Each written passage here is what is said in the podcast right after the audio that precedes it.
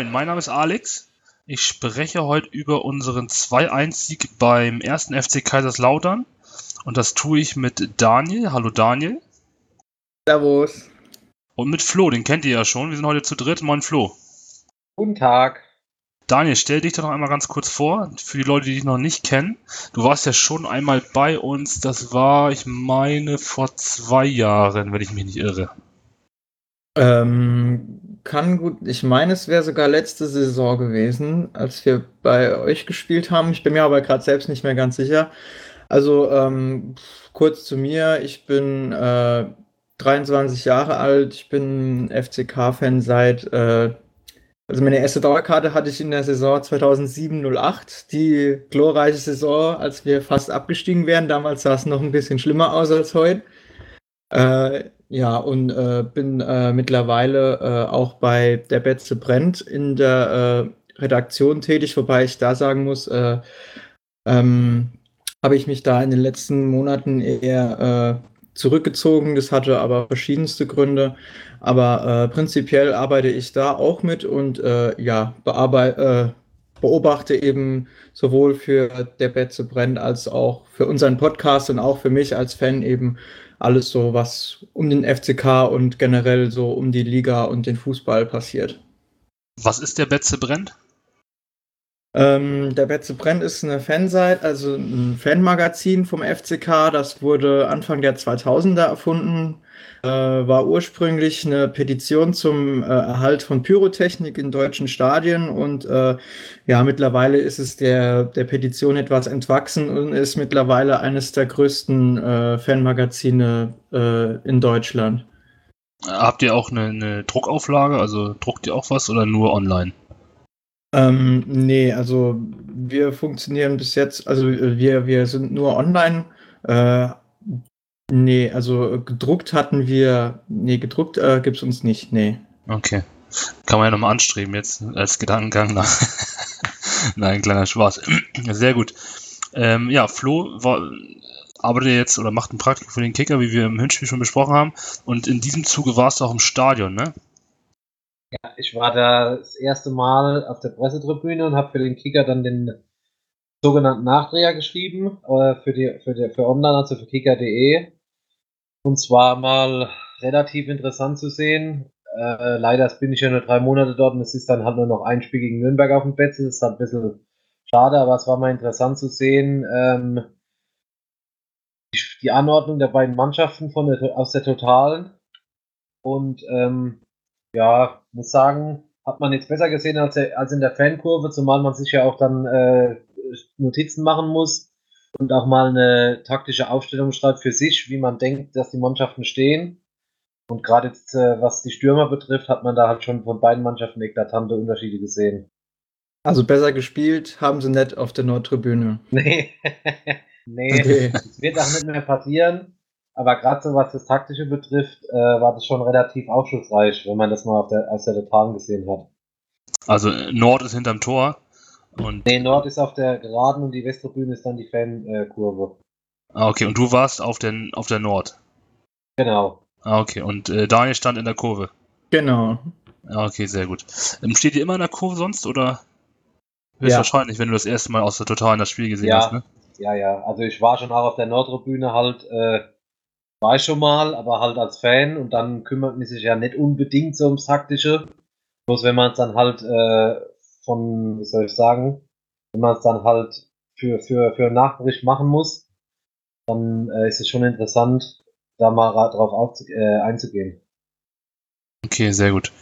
Ähm, also habt ihr beide das Spiel im Stadion gesehen, könnt auch was zur Stimmung sagen. Wie viele Leute waren denn ungefähr da?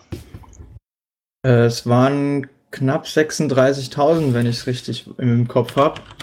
Genau, 35.781. Genau. Der Kicker hat dem Spiel eine Note 2 gegeben. Da hast du deine Finger nicht mit dem Spiel, Flo? Äh, ich habe ich hab nur die Finger im Spiel bei den Spielernoten. Für die Spielnote habe ich keine, äh, da habe ich keine Aktien. Ach, die Spielernoten hast du echt, hast du echt äh, mit. Ja, ich war, mit, ich war mit dem äh, Carsten Schröder dort, also mit dem FCK-Reporter vom Kicker. Der hat mich halt ein bisschen eingewiesen und hat dann gesagt, ich soll die Noten machen äh, am Samstag, also nach dem Spiel, die Noten, dass wir die dann abgleichen miteinander. Und ja, dann ist halt das rausgekommen, was jetzt im Kicker steht. Ja, aber Bucht jetzt ja mal eine 1 geben können, ne? Äh, ich müsste jetzt mal einen Zettel rausholen, was ich ihm gegeben habe, aber ich. 1,5. 1,5 habe ich ihm gegeben, ja. Ich Genau. Aber das müsste ich jetzt gucken. Gut, ähm, da können wir ja nachher nochmal drauf eingehen. Ähm, Dann beschreib doch erstmal, ich war nicht im Stadion, ich habe das im Fernsehen gesehen, wie die Stimmung bei dem Spiel war. Wie, wie war es im Stadion? Also. Äh, Okay, äh, also ich muss sagen, ich fand es eigentlich nicht schlecht. Äh, vor allem, äh, ja, also ich fand die Stimmung im Vergleich zu den äh, letzten Spielen fand ich eigentlich ganz gut. Äh, war bestimmt auch dem geschuldet, dass, dass halt dieses Mal relativ viele Zuschauer auch da waren. Ähm, gab entsprechend auch, äh, wo, wo halt viel auch auf den anderen äh, Tribünen auch los war von der Stimmung her. Ähm, ging allerdings mit dem, spätestens mit dem 0 zu 2, äh, ging das dann doch äh, sehr zurück. Also da hat man sich dann doch wieder so ein bisschen auch bei, bei in der Ecke in der Kurve, in der ich stand, äh, so ein bisschen auf, äh, auf, auf Selbstironie und Galgenhumor besinnt. Ähm, aber dann, als äh, das 1 zu 2 gefallen ist in der Nachspielzeit, und da muss ich sagen, ich habe das Tor nicht gesehen, weil mein äh, Nachbar wollte sich gerade von mir verabschieden, weil sie mit dem Auto nach Hause fahren wollten und halt den äh, großen nach dem Spielverkehr äh, aus dem Weg gehen wollten, habe ich das Tor gar nicht gesehen. Äh, aber danach war noch mal äh, richtig Stimmung in der Bude und da hat ja auch der der der Ewald Lieden hat ja auch nach dem Spiel gesagt, dass er froh ist, dass das Tor nicht früher gefallen wäre, äh, nicht früher gefallen ist, weil äh, dann wäre das, glaube ich, noch mal eine richtig äh, hitzige und schwierige Schlussphase für St. Pauli geworden. So äh, ja, also die zwei, drei Minuten in der Nachspielzeit, die waren dann halt stimmungsmäßig, da war halt schon wirklich, wirklich äh, Feuer in der Bude, aber ja, war dann letztendlich doch zu spät, dieses Aufbäumen auch auf den Rängen. Und ja, Aber es ist vielleicht auch ganz wichtig, dass man noch ein Tor gemacht hat, um das dann jetzt mitzunehmen ins nächste Spiel, um ähm, jetzt nicht klaglos da die drei Punkte verschenkt zu haben. Weil sich das Tor setzt für die Leute, die es nicht gesehen haben, sondern nur diesen Podcast hier hören, in der 90. gefallen durch Gauss, Vorarbeit, MW, äh, wie spricht man aus? M, MWene, ne, glaube ich. Ja, genau. Genau, ähm, der war ja auch beim 1-0 mit im Blickpunkt, aber lass uns mal chronologisch vorgehen. Ähm, in der ersten Halbzeit ist, wie ich schon angesprochen habe, nicht so viel passiert. Wie hast du die erste Halbzeit gesehen, Flo, von deiner Pressetribüne? Äh, ich kann mal so sagen, ich habe überlegt, was ich da schreiben soll. Und auch öfter mal zum Carsten rüber geguckt und der hat mich dann auch angeguckt, was soll ich darüber schreiben. Vor allem über die erste Halbzeit, weil da ist ja praktisch überhaupt nichts passiert, außer ein Abseitstor von St. Pauli. Und so zwei, drei Halbchancen, aber von unserer Seite gab es ja gar nichts zu notieren. Und wir haben dann auch schon, was der Dame gesagt hat, mit Ganghumor ein bisschen oben schon äh, gemacht. Normalerweise schreiben wir jetzt immer die Chancen und die Eckbälle auf, aber der Zettel war halt relativ leer. Und damit ist eigentlich alles zur ersten Halbzeit gesagt.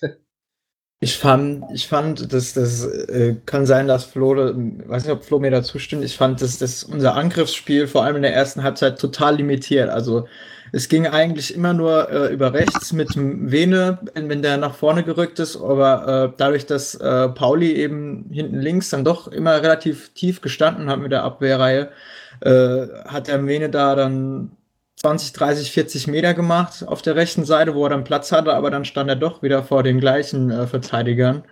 Und äh, das war im Endeffekt das komplette, äh, das komplette Angriffsspiel von uns in den ersten 45, 50 Minuten. Und es war halt sehr limitiert und entsprechend ist da auch wenig rumgekommen auf unserer Seite. Genau. Ja, habe ich auch so gesehen. Ganz wichtig, nicht, dass wir hier noch Ärger kriegen von Twitter-Usern im Forum unter diesem Beitrag nachher. St. Pauli, das ist uns sehr, sehr heilig. Ah, Entschuldigung. gesagt? äh, ähm, Daniel, ist aber nicht schlimm. Oh, oh, oh. Ah, Ähm, das tut mir leid. Potenzial für einen Skandal. Genau, ja, auf Twitter kann das einen Shitstorm geben. Ja, gucken wir mal, was dabei rauskommt nachher. Können Sie auch wieder über die Fans aus der Region schimpfen. ja, genau. Machen wir immer so gerne. Wir sind ja immer nur am Pöbeln. ähm, ja, aber habt ihr recht. Also ist wirklich nicht viel passiert. Hängt vielleicht auch ein bisschen damit zusammen, dass beide so ein bisschen Schiss hatten, fand ich. keiner wollte einen Fehler machen, ähm, weil wer das erste Tor schießt, der ähm, ja, hat nachher am Ende auch gewonnen. Vielleicht wäre es auch andersrum gewesen, hättet ihr 1-0 geführt. Wir hatten dann noch das Abseitstor durch äh, Hornschuh nach dem Freistoß von äh, Buchtmann. Meiner Meinung nach muss ich, äh, kann auch sein, dass ich einen äh, Knick in der Linse habe, aber meiner Meinung nach kann das, äh, war es kein Abseits, so sah ich es. Wie habt ihr das gesehen? Man kann es. Also ich muss dazu sagen, äh, wir mussten das noch zwei, drei, viermal, je nachdem wie lang die Wiederholung oder wie oft die Wiederholung in der Sky-Übertragung gelaufen ist, mussten wir das nochmal angucken. Und es war relativ knapp. Also wenn er das zählen lässt, das Tor, kann man sich auch nicht beschweren. Aber es war jetzt nicht eindeutiges Abseits, so wie jetzt in Dortmund die Woche, sondern Ja. ne, man, also wenn das Tor zählt, kann man sich nicht beschweren. Genau, weil äh, es war ja nur die Hand im Abseits oder der Oberarm und Mhm. damit kannst du ja kein Tor erzielen, bekanntermaßen. Ja, naja, man kann schon mit der Hand. Ja, Stindy kann auch Tore mit der Hand erzielen. ja, Ori auch, ne? genau. genau. Ja, das stimmt, das stimmt. Das muss man muss ein, äh, eine Gottheit sein, dann geht das. Also, um, äh, um das kurz äh, wegen Handtoren. Der, Hand, äh, der Gott des Handtores ist natürlich Oliver Neville. Das muss man, um das komplett zu machen, natürlich hier mal sagen. Ja, ja. Was soll man dazu noch sagen? Ähm, gut, die Sky ist darüber auch hinweggegangen über die erste Halbzeit, so wie wir das jetzt tun hier in diesem Fall. Also die erste Chance, äh, Tor abseits, so kann man es zusammenfassen. Viel mehr war dann auch nicht. Äh, Aber scheinbar hat Ewald Lien bei uns dann in der Kabine die richtigen Worte gefunden. Und ähm, ja, wir waren dann zweite Halbzeit meiner Meinung nach deutlich präsenter. Das Passspiel war deutlich besser. Ähm, Und ja, wir hatten deutlich mehr vom Spiel. So habe ich es gesehen. Wie habt ihr das gesehen im Stadion jetzt? Ich habe ja nur das Fernsehbild. Im Stadion sieht man es ja immer noch ein bisschen anders. Und äh, Daniel, du kannst da jetzt vielleicht mal anfangen. Ja, Daniel.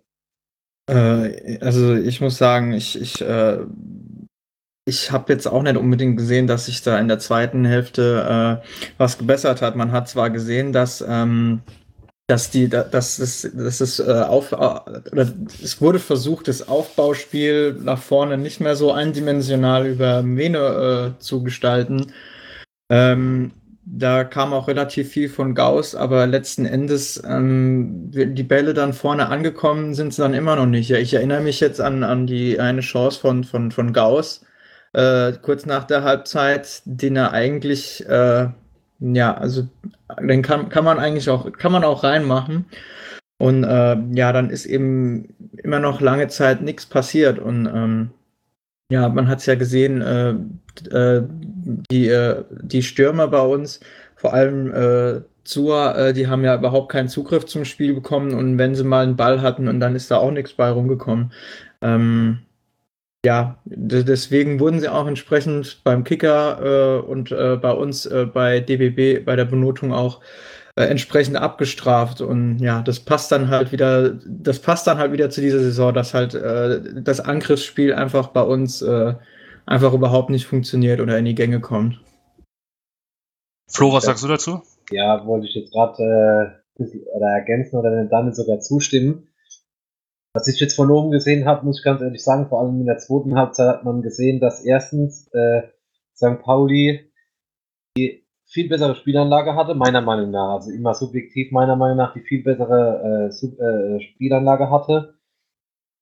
Ähm, wir hatten eigentlich alles, was uns gefehlt, was uns gefehlt hat in dem Spiel, was uns die ganze Saison schon, sagen wir mal, zu 80 Prozent fehlt. Das heißt, äh, ein Spieler mit Buchtmann, der das Spiel in die Hand nimmt, zwei schnelle Außen, ein einigermaßen sauberes Passspiel und halt vorne ein Stürmer, der mal ab und zu mal einen reinschießt. Und äh, ich habe mir mal die Quote von Boadus angeguckt. Also der war ja, wenn ich mich jetzt nicht ganz täusche, sogar verletzt und beim Afrika Cup und der hat 15 Tore. Alex, äh, korrigiere mich, wenn das nicht stimmt. Meine Ähm, 16. 15 oder 16 ist ja relativ, ist ja relativ, äh, aber die Quote ist ja sehr, sehr gut für, wenn man sieht, wie viele Spiele der eigentlich gemacht hat. Also sprich, er hat nicht alle Spiele gemacht. Und da hat eigentlich St. Pauli gezeigt, was dem FCK so fehlt über die ganze Saison und was der Daniel noch gesagt hat mit den Stürmern, sehe ich ganz genauso. Die haben meiner Meinung nach phasenweise Standfußball gespielt und wenn man Ball gekommen ist, haben sie zu spät reagiert oder äh, ja, wie soll ich sagen, die wirken halt ein bisschen abwesend und die hatten halt auch viel zu große Löcher zwischen Mittelfeld und, äh, zwischen Mittelfeld und Sturm. Dann kannst du halt gegen eine Mannschaft, die fünf Spiele ineinander gewonnen hat, gewinnst du wahrscheinlich halt eher nett, wenn du dann auch noch halt solche Fehler machst. Äh, darf ich euch mal fragen, ihr habt ja die TV-Bilder jeweils gesehen, äh, wie ihr die Schiedsrichterleistung fandet am, am, äh, am Freitag, weil ich muss sagen, ähm, ich, ich, am Anfang hatte ich das Gefühl, äh, dass, äh, dass er, ähm, dass er, klar, dass er uns benachteiligt, aber je mehr, je länger das Spiel gegangen ist, umso mehr hatte ich das Gefühl, dass er irgendwie zum einen keine klare Linie äh, äh, reingebracht hat und zum anderen halt irgendwie, äh, ich weiß nicht, also ich habe dann auch auf der anderen Seite viele Sachen gesehen, die ich dann so für uns nicht gepfiffen hätte. Äh, also ich fand es, von der Tribüne aus eher eine schwache Leistung. Wie, wie, wie seht ihr das mit der TV-Bildeinschätzung noch? Flo, willst du anfangen? Daniel, wir haben neben, ja gerne, Daniel, wir haben neben dem Eugen Striegel gesessen, dem Schiedsrichterbeobachter. Ich will mal so sagen, also als er gegangen ist, hat er nicht gelacht. Vielleicht ist er äh, Das kann natürlich auch sein, um das vorne, um das vielleicht ein bisschen abzuschwächen, es kann natürlich auch sein, dass er nicht so oft lacht, aber er hat jetzt nicht begeistert ausgesehen und er hat sich sehr, sehr viel notiert und ich hatte auch so das Gefühl, jetzt nicht, dass es eine schlechte Schiedsrichterleistung war, aber da waren schon manche Situationen, wo man gedacht hat, hm, ähm, lass doch mal laufen oder das war doch nichts oder ich erinnere mich jetzt gerade an einen Einsatz von Gauss in der ersten Halbzeit muss es gewesen sein, wo er mit 10 Meter gefühlt Anlauf reingrätscht. Ich dachte, ey, der ist ja mit Geld gut bedient und solche Sachen halt. Wir konnten dann halt auch gleich nachfragen. Das hat der Carsten Schröder auch gemacht immer. Warum hat er das jetzt gepfiffen? Warum hat er da weiterlaufen lassen und so? Also das mhm. war schon ganz interessant, aber wie gesagt, der Eugen Striegel war jetzt, hat nicht gelacht. Ähm, das spiegelt sich auch ganz gut in den Karten wieder, ne? Ähm, also wir haben keine gelbe und ihr habt vier gelbe Karten. Ja, die vier gelbe Karten waren, gelben Karten waren aber für das, was waren aber wirklich gerechtfertigt, wenn ich jetzt gerade nochmal dran denke, gelbe Karte für Gauss, da war er noch gut bedient Geld, weil das war schon ein relativ heftigeres Foul. Ja, das stimmt, das stimmt. Ich fand ihn sehr, sehr kleinlich, so ähm, zwischendurch. Ja, ich finde es halt sowieso besser, wenn, aber das ist halt in der zweiten Liga Usus, dass halt sehr, sehr viel abgepfiffen wird und dann kommt halt kein Spielfluss zustande, das hast du auch in dem Spiel gemerkt. Dann äh, wird es halt so ein abgehacktes Spiel, wobei ich muss sagen muss, es war jetzt noch eins der besseren Spiele am Wochenende. Es hat aber mehr an St. Pauli gelegen wie, an, wie am FCK, wenn ich jetzt am Samstag äh, Düsseldorf gegen Würzburg gesehen habe. Das war ja wirklich hochklassenschlecht. Aber da, wie gesagt, da wird halt sehr viel abgepfiffen und dann kommt halt kein Spiel zustande. Das ist halt so in der zweiten Liga. Ja, und das ist halt auch ein bisschen physischer alles, ne? Es ist ja ein bisschen mehr über Kraft und Einsatz ja. und vielleicht hat er da hat er auch deswegen ein bisschen kleiniger gepfiffen. Aber er hat sehr viele Bälle gespielt, gerade im Duell, das jetzt im Keller stattfindet in der zweiten Liga, das kommt noch dazu und ja, von daher. Generell ist mir Felix 2 aber auch bei uns zu Hause am Millern, immer Ton sagen, am Millern Tor, schon, äh, schon aufgefallen, dass er dort auch immer ein bisschen kleinlicher pfeift und er ist nicht mein Lieblingsschiedsrichter, sagen wir mal so.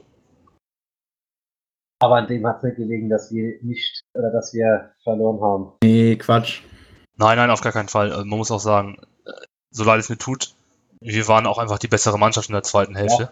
Ja, ja klar. Habe ich ja eben gesagt. Auch ja. gefühlt, auch gefühlt, habe ich ja eben schon angedeutet, dass halt da sehr viele Spieler präsent auf dem Platz waren und bei uns, habe ich ihm dann dabei beipflichten, war halt so Stückwerk und auch, du hast auch halt echt gesehen, die haben halt keine wirkliche Idee, wie sie den Gegner ausspielen sollen. Der 2-0 führt, dann ist ja sehr oft hinten rumgegangen, dann wurde der Ball einfach nach vorne geschlagen wenn man da halt keine Spieler hat, die man, die man den Ball sichern können, ob sie wollen oder nicht können, wusste, weiß ich jetzt nicht. Aber dann wird's halt sehr, sehr schwer. Dann spielst du halt immer um den Strafraum rum und dann mal wieder nach hinten, dann wieder kurz nach vorne und dann kommt halt so ein Zufallstor von Gauss kommt dann halt raus. Aber mehr ist dann halt nicht drin. Muss, man muss dazu sagen, ja. Nee, nee, sag du nur. Man muss auch dazu sagen, dass ihr eigentlich ohne wirklichen Zehner spielt, ne? Ihr habt ja, ja Moritz und äh, Halfer als Moritz ist draußen, dann ist Moritz halt noch raus, kurz vor der Halbzeit. Genau. Ich finde, der Lukas Görtler hat es nicht schlecht gemacht. Der, der Einsatz stimmt halt immer bei dem. Der ist halt fußballerisch jetzt nicht der Beste und erst recht halt kein Spielmacher. Und wir haben halt definitiv keinen richtigen Zehner, der mal gerade so, wenn man es jetzt gerade so mit St. Pauli vergleicht, okay, bei euch läuft es jetzt halt brutal gut.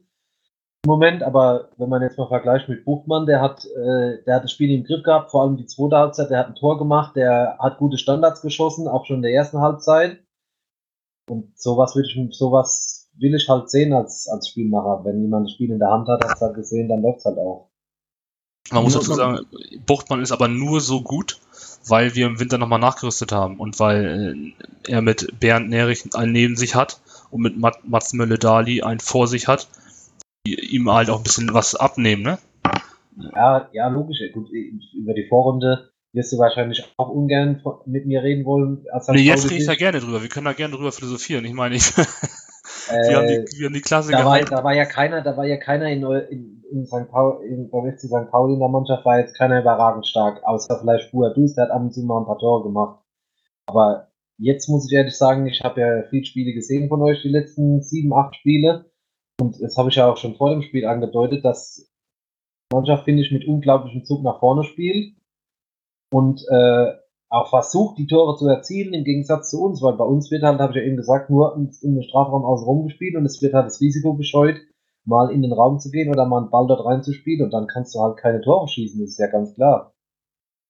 Und was ich vielleicht noch ergänzend sagen darf, wenn man jetzt, wir haben jetzt zweimal vorher gewonnen gegen 60 und Karlsruhe, aber jetzt war halt am Freitag ein richtiger Gegner auf dem Platz mit Selbstvertrauen und da hast du halt gesehen, dass es halt doch noch ziemlich fragil ist äh, bei uns.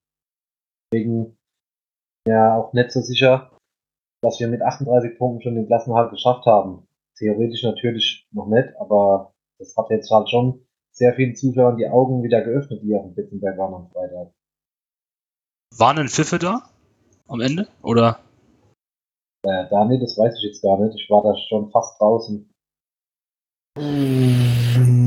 Aber Nee, äh, ich weiß es ehrlich gesagt gar nicht mehr, aber wenn da jetzt wirklich, äh, es war halt mehr so eine, so, so zwischen Enttäuschung und Katerstimmung, gerade jetzt dadurch, weil halt gegen Ende dann nochmal so viel Feuer drin war in, in der Kurve und es dann doch dann äh, so jäh geendet hat, äh, war eigentlich da nicht so wirklich der Raum oder dieser, dieser emotionale Umschwung für Pfiffe, sondern es war dann einfach äh, so diese Enttäuschung, dass man halt jetzt äh, so, ein, so, ein, so, eine, äh, so eine Stimmung am Schluss halt dann nicht mehr nutzen konnte.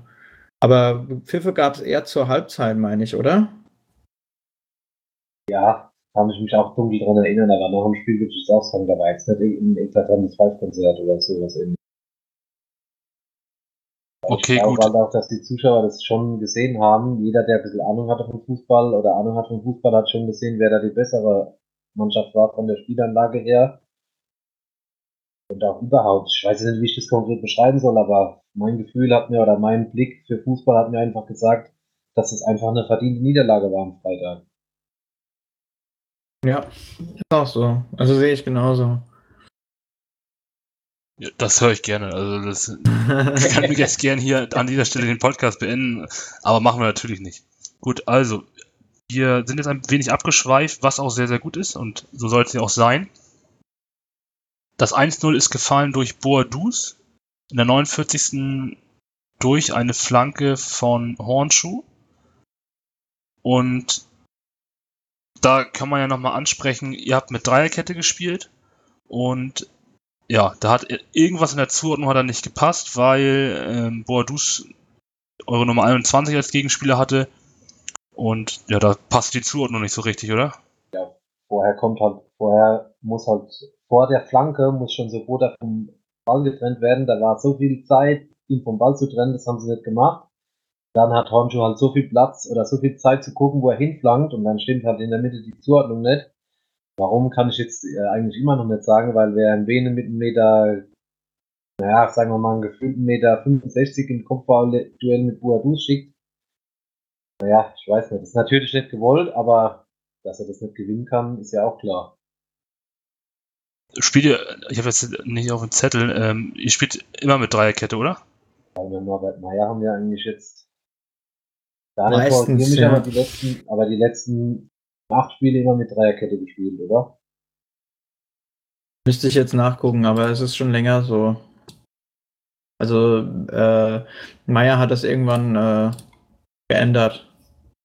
Ja, ja, also gegen KSC war es auch so. Ähm, ja, spielt auch keine Rolle. Auf jeden Fall hat in diesem Fall die Zuordnung nicht gepasst. Die Innenverteidiger sind deutlich zu weit rübergerückt und dadurch musste M Mwene ähm, mit als rechter Verteidiger nach hinten einrücken. Und dann ist das Tor auch gefallen, weil Boadu ist, glaube ich, zwei Kopfe größer und dann springt er, kommt er noch aus dem Lauf und springt er noch in den Ball. Also es eigentlich kann, er, er kann das eigentlich nicht verteidigen. Dann stand es 1-0. Und da war für mich eigentlich soweit schon klar, dass das Ding für uns äh, sicher ist, dass wir die Klasse, äh, war da ja noch nicht sicher gehalten, aber mir war klar, dass das reicht. Und dann haben wir auch das Spiel ziemlich an uns gerissen, so wie ihr das schon ganz gut beschrieben habt eben.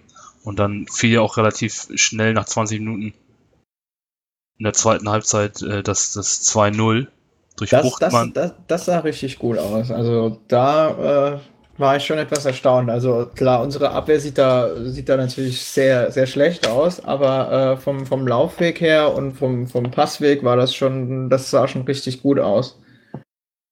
Ja, es hat auch, es hat auch ein bisschen Symbolkraft, ne, weil an diesem Tor beide, für mich die beiden Spieler der unserer Rückrunde beteiligt waren mit Boadus und äh, Buchtmann.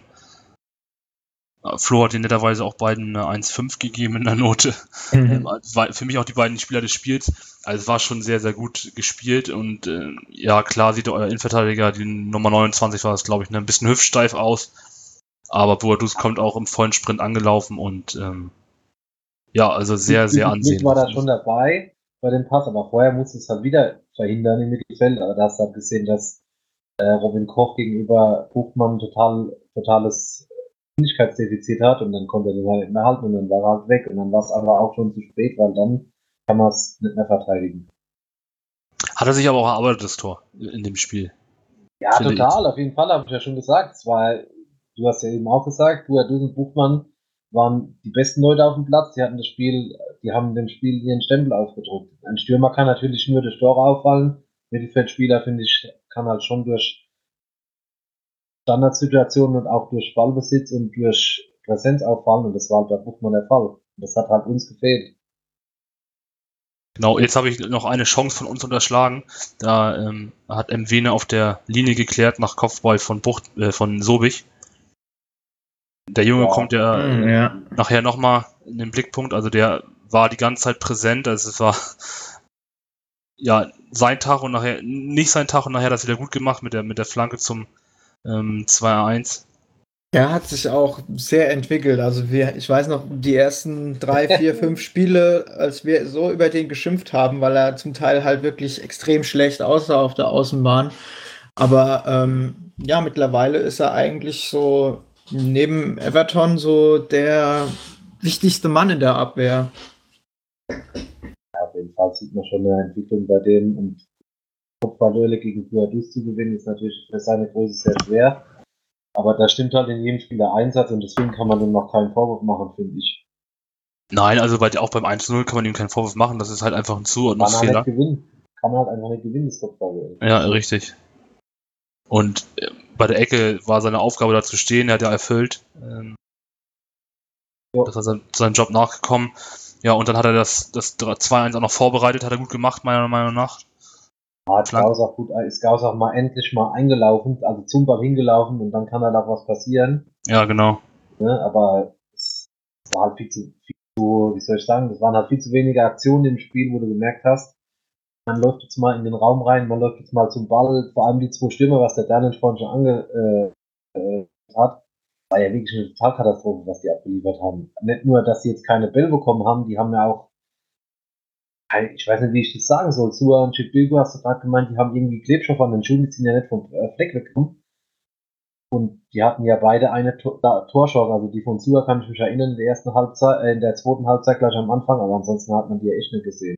Dann haben sie auch diese schlechten Noten verdient. Bei Sua muss ich dazu sagen, das ist schon seine dritte schlechte Note hintereinander, obwohl er in Karlsruhe ein Tor gemacht hat zeigt halt auch sehr viel, was Daniel vorhin gesagt hat, mit Angriffsspiel hapert und solche Sachen. Habt ihr Alternativen zu Jacksua oder müsst ihr daran festhalten? Werden wohl daran festhalten müssen in den letzten beiden Spielen, weil Osabe ist ja dann reingekommen, aber der, der hat ja auch nicht viel gerissen. Äh, ja, war aber, war aber zumindest mal aktiver und häufiger ja, am Ball zu sehen. Was aber auch nicht schwer war. das, das stimmt, ja. Obwohl der in der Hinrunde ja euer Mann war, ne? Die ersten zehn Spiele, wenn ich mich recht erinnere. Ja, ich finde, der ist auch, ich finde, der ist von, vor allem seine Geschwindigkeit ist halt, kann halt ein Faustpfand sein. Dann musst du halt auf äh, Konter spielen und das machen die halt jetzt nicht unbedingt wie unter Norbert Meyer, sagen wir es mal so. Und dann ist es halt auch schwer für ihn, dann vorne rumzustehen, ohne Geschwindigkeit zu kommen, ist dann auch sehr schwer. Also genau. äh, wirkliche Alternative haben wir eigentlich nicht. Ähm, äh, wir, wir, ansonsten ist vielleicht noch Latzel, aber äh, ähm, ja, da hat jetzt am Freitag auch, also wie Osabe, war zwar häufiger am Ball zu sehen und äh, hat eigentlich die letzten Spiele, als er reingekommen ist, immer so ein, immer auch ein bisschen Schwung reingebracht, aber am Freitag äh, war es halt ihm auch nicht vergönnt und ja, viele Sympathien hat er ja hier sowieso nicht mehr. Bei euch, steht, bei euch steht nächste Saison, denke ich, eh nochmal äh, ein Wechsel innerhalb des Kaders, also Neuordnung, Neusortierung, wie auch immer, an. Von daher. Sehr viele Wechsel würde ich jetzt würde ich jetzt mal behaupten, ja. Ja, ich glaube ich auch. Also, also die Abwehr wird, denke ich mal, so bestehen bleiben, wenn ihr, das wäre gut für euch, weil eigentlich sind das gute Leute, die ihr da habt. Ja, gut, Everton ist ja nur ausgeliehen. Der äh, Stand heute geht er ja wieder zurück zu äh, Sporting. Ähm, also äh, Stöver hat gemeint, er wäre bemüht, dass wir ihn nochmal ein Jahr ausleihen können, aber wird, wird schwierig. Man muss auch gucken, was man für Perspektive dem Ganzen geben kann, ne? Dann in dem Fall. Holbach läuft der Vertrag aus, Daniel, oder? Ähm, ich glaube ja. Also, so ja, ja, stimmt. Ja, so wie die Abwehr dasteht, ist sie schon gut. Die Frage ist nur, kann man behalten, was er dann gesagt hat. Selbst dann braucht man noch zwei, drei, zwei, drei Abwehrspieler. Ich glaube, dass wir eine ganze Saison wieder mit einer Dreierkette spielen, das kann ich mir schwer vorstellen. Gauss, Gauss wird jetzt auch voraussichtlich gehen. Der ist auch äh, ablösefrei. Weil ich glaube, in der Abwehr haben wir ja auch haben wir keine Probleme. Probleme sind ja eher weiter vorne mit dem Offensivspiel, weil das Happert hat echt ganz gewaltig. Ja, es ist halt so, äh, was halt so das Gegenteil vom Vene ist, ist halt der Halfa. Der war, wurde letztes Jahr noch äh, von Fans zum Spieler der Saison gewählt, aber in diesem Jahr äh, sind seine Leistungen eigentlich durch die Bank sehr enttäuschend. Ja, ich habe jetzt eure Saison nicht so sehr verfolgt, von daher kann ich zu, zu Halfa nicht so viel sagen. Ich habe es ja vorhin schon angerissen, dass euch da irgendwie ein Verbindungsspieler fehlt zwischen Sturm und Sechser. Den habt ihr halt. Die, wie bitte? Da müsste man halt ansetzen, dass man einen richtigen Zehner bekommt. Natürlich, das ist gleich gesagt von mir. Äh, aber da halt ansetzen, dass man da einen Zehner bekommt und halt auch mal Stürmer, wobei ich schon, wobei ich Sua schon zutraue, dass der mal 8, 9 Tore macht, 10 Tore macht in der Saison, aber dann muss er halt konstant äh, spielen und konstant fit bleiben. Das ist halt Voraussetzung. Mal sehen. Lass uns noch einmal das Spiel abschließen. Euer Tor ist ja gefallen in der 90. Dann waren vier Minuten Nachspielzeit, wenn ich das richtig gesehen habe. Ähm, ich glaube, ich lege mich fest, dass wenn das Spiel in der Hinrunde gewesen wäre, hätten wir das noch verloren oder zumindest unentschieden gespielt. Das begründe ich darin, weil unsere Abwehr, so wie sie jetzt dasteht, auch mit dem Torwartwechsel, den wir vollzogen haben, von Himmelmann auf Herwagen, ähm, sehr, sehr gefestigt ist und durch diesen Hexenkessel, den wir am Anfang schon besprochen haben, der dann entstanden ist und wo eure Kurve doch ziemlich laut wurde, ähm, hätten wir uns dann noch eins gefangen, weil dann wären wir ins Schwimmen gekommen und dann wäre das Ganze 2-2 ausgegangen. Aber so gehen wir nachher als Sieger vom Platz und sichern uns durch diesen Sieg und durch diese gesamte starke Rückrunde ähm, den Klassenerhalt. Und ich habe ja mit Flo in, im, vor dem Spielgespräch schon drüber gesprochen. Ähm, wenn ich jetzt sage, ich hätte nicht dran geglaubt, aber es war schon sehr, sehr, sehr, sehr schwer mit elf Punkten und dann, ich, Rückrundentabelle sind wir Dritter, ne? Also muss man auch mal. Ja, nee, habe ich ja schon äh, vor dem Spiel gesagt äh, und auch nach dem Spiel muss ich sagen, totales Kompliment an FC St. Pauli. Und damit hätte ja keiner mehr gerechnet. Vor allen Dingen ist es ja jetzt kein, soll ich sagen, ist ja kein glücklicher Klassenerhalt, wo jetzt andere Mannschaften Runden reinrutschen und man gerade so die Klasse hält, sondern 30 Punkte in, in 2017, also das ist schon, schon mein Hut verziehen, jetzt ganz ehrlich. Hätte ich, hätte ich nach der Vorrunde erst recht nicht geglaubt. Äh, vor allem den Fußball, den, den er jetzt spielt, was ich so am Freitag gesehen habe, der war schon extrem ansprechend. Ja, gucken wir mal, was wir jetzt gegen Fürth noch veranstalten, weil das ist ja auch ein, jetzt kann man sagen, ein Gegner auf Augenhöhe. Das wird nochmal ein anderer Schnack als ähm, bei euch jetzt zu Hause. Aber vielleicht spielt man auch ein bisschen befreiter auf, weil, weil man jetzt sicher ist äh, und weil man den Fans einfach nochmal was, ja, eine Belohnung dalassen möchte, ne? Weil, ich meine, ich weiß jetzt nicht genau, wie viele bei euch mit waren, aber das ist schon, schon ganz schön ordentlich auf dem Freitag 18.30 Uhr den Gästeblock halb voll zu machen. Bei uns waren doch auch, es war doch auch ein Freitagsspiel, oder? Ja, ja, bei uns waren ja auch dieses Jahr, glaube ich, auch so 2000, was über 2000 dabei. Aber Ja, gut, St. Pauli kannst halt danach noch weggehen nach dem Spiel. In Laudern ist es jetzt eher so ein bisschen, das ist bestimmt kein Faktor, nach Laudern zu fahren und zu sagen, ich gehe nach dem Spiel noch weg. Oder ich spiele noch Ja, weg. Ja, gut, Flo, ist die Hannenfass-Lounge macht doch jetzt Ja. auf das Wochenende. so, ja. Da hat die Das natürlich- Altstadt wenigstens mal wieder so halbwegs eine, einen Leuchtturm, äh, wo man nur abends wieder hingehen kann. ja. Alex, das wäre natürlich für nächste Saison, sollten wir nochmal gegeneinander spielen, muss man den immer noch hinterher schieben. Das wäre das natürlich äh, ein Insider-Tipp, oder Daniel? Ja, Ähm, nächste, nächste Saison komme ich dann mal runter zu euch aus dem hohen Norden. Ja, das Dann wär- gehen wir- Das wäre wär cool. Gehen wir in den, wie heißt er?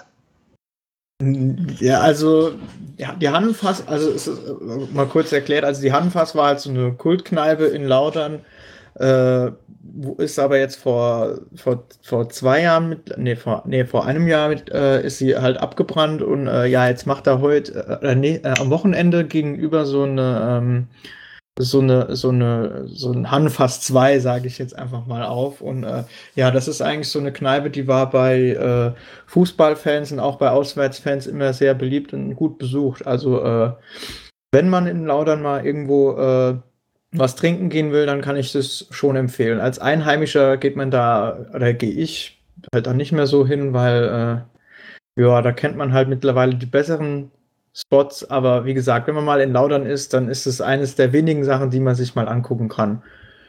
So, der Millanton ist jetzt auch Kneipenführer heißt, wenn ihr nächste Saison, Sehr gut. nächste Saison in Laudern spielen, wovon ich ausgehe, dann gehen wir alle dahin und ähm, trinken da alles leer. Das kriegen sollten wir hinbekommen. Okay. So, wir kriegen jetzt auch die Kurve auf die Statistik, die Daniel hat. Ähm, er glaubt nämlich rein statistisch, dass ihr nicht mehr absteigt, wenn ich das richtig verstanden habe. Also ich, ich habe jetzt mal au- aus Spaß habe ich mich mal äh, bemüht, weil bei uns im Umfeld, da gibt es eben noch, noch, noch viele Leute, die sagen, ah, wir spielen so schlecht, wir, wir, wir, wir rutschen da noch unten rein, aber ich, ich denke mir halt, äh, wir haben 38 Punkte, selbst wenn wir jetzt keinen Punkt mehr holen, klar wäre es scheiße, aber ich könnte mir nicht vorstellen, dass da jetzt noch was passiert. Und dann habe ich halt mal äh, geguckt, wie das so die letzten acht Jahre, also seitdem die zweite Bundesliga wieder drei Absteiger oder zweieinhalb hat, äh, wie das da war. Und ich habe, ja, wie gesagt, 38 Punkte haben bis jetzt immer gereicht. Und äh, es war übrigens interessanterweise auch so, ähm, zum 32. Spieltag alle drei Mannschaften, äh, die unten in der, Tabellen, in der Tabelle standen, also Platz 16, 17, 18, äh, die haben es auch nicht mehr geschafft, den äh, Klassenerhalt sich äh, direkt zu holen. Also von daher bin ich da eigentlich, wie gesagt, ich, ich war vorher schon guter Dinge und ich äh, fühle mich jetzt doch etwas bestärkt, muss ich sagen. Kann es auch sein, weil Karlsruhe ist ja eh schon weg. Bielefeld spielt zu Hause gegen Braunschweig. Braunschweig ist ja noch lange nicht aufgestiegen. Aber Und ich glaube, wenn die am, wenn Braunschweig am Sonntag gewinnt, sind die aufgestiegen, dann steigen die direkt noch auf. Nach dem da setze ich eigentlich meine Karten, dass Braunschweig in Bielefeld gewinnt. Dass Würzburg nicht in Stuttgart gewinnt am letzten Spieltag und dann Ja, aber guck, machen, ja, aber guck mal, Braunschweig gewinnt jetzt gegen Bielefeld und Hannover gewinnt gegen Stuttgart. Und dann stehen da oben drei Teams mit 66 Punkten. Ja, das ist doch lustig dann. Ja, also, dann, dann hoffe ich, dass Stuttgart Dritter wird. und der HSV 16. Und dann steigt der, schießt der eine Traditionsverein den anderen in die zweite Liga. Ja, Weil Stuttgart die stärkste Mannschaft von allen ist. Ja, absolut, ja, total, ja, das stimmt. Das wäre ein Traum. Das wäre immer eine perfekte Saison. so, gut, also ihr steigt nicht ab. Ähm, ihr spielt jetzt noch in Aue. Ja, haben wir ja immer gut ausgesehen. ja, aber eigentlich haben wir noch nie gewonnen, aber gut. Tim hat Holbach hat ja gesagt, den Bann muss man irgendwann mal brechen. Sie fahren dahin, um den Bann zu brechen, bin ich mal gespannt. Fährst du hin, Flo? Ja, Okay. Gut, ähm, ich drücke euch da die Daumen. Wir spielen zu Hause gegen Fürth am Sonntag, alles 15.30 weil die letzten beiden Spieltage ist ja, ist ja immer so. Und dann spielen wir in Bochum. Und ihr spielt noch zu Hause gegen Nürnberg. Also drei Punkte, drei Punkte holt ihr auf jeden Fall noch. Entweder, ähm, ja, ich glaube, ihr gewinnt zu Hause gegen Nürnberg. dann wird es ja auf jeden Fall reichen. Aber ich mit dem Daniel mitgehen, dass mit 38 kann zwar schon noch was passieren, aber dann müssten ja die Mannschaften hinten dran auf dem Abstiegsplatz, auf den Abstiegsplätzen müssen ja alles gewinnen.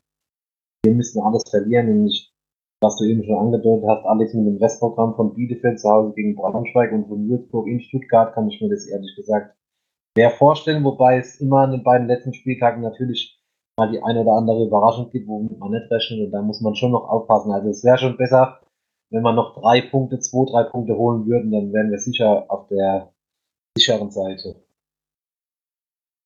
Es wird auf jeden Fall spannend. Also oben wird spannend und unten so semi-spannend. Und wir behalten das im Auge. Ich glaube, wir holen noch sechs Punkte. Glaube ich auch, ja. Also muss ich ganz ehrlich sein. Erstmal will ich, dass wir in Bochum gewinnen, weil ich da bin und in Fürth, also zu Hause gegen Fürth will ich auch, weil ich auch da bin. Also wir müssen, wir beenden die Saison mit 47 Punkten und das wäre ein Knaller. Ja, das wäre dann wohl Platz, also wenn ihr noch zweimal gewinnt, glaube ich, dass es wirklich noch Platz 6 Minimum ist, wenn nicht sogar Platz 5. Also das wäre dann das wäre krass, wirklich. Also wenn, dann könnte man wirklich sagen, wenn man die Hinrunde vernünftig gespielt hätte, einigermaßen, dann wäre man wahrscheinlich mit oben dabei gewesen. Dann könntet ihr Relegation gegen den HSV spielen. Ja, das ist, ja. Das Ja, wäre natürlich, dann kannst du Hamburg aber zumachen. Also dann haben wir nicht nur ein G20-Problem, sondern auch noch ein Relegationsproblem. Das wäre dann äh, doppelte Dröhnung für die Polizei hier oben, wahrscheinlich. Ja gut, also denke, Bremen, und Bremen und Schleswig-Holstein würde dann auch noch das ganze Kontingent ausschöpfen an Polizei Polizeikräften für, das- für so ein Spiel. Richtig. So, halten wir fest, ähm, wir haben die Klasse gehalten, ihr werdet die Klasse noch halten, wir sprechen uns dann höchstwahrscheinlich im nächsten Jahr, trinken eine Hoffe Kneipe leer und ähm, ich drücke euch die Daumen, dass ihr die Klasse haltet. Wir hören uns. Vielen Dank fürs Zuhören, vielen Dank an, an euch beide Wir Danke danken für die Einladung. ähm, und ja, wir sehen uns im nächsten Jahr. Ciao dann! Bis Ciao. dann. Tschüss.